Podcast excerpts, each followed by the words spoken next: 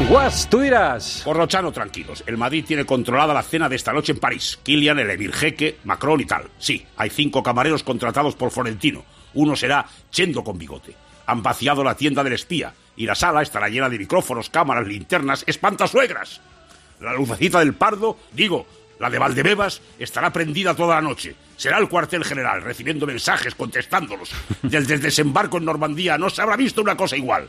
Killian además irá de blanco, el tobe saudí, muy apropiado, y le regalará al Emir una camiseta de Modric.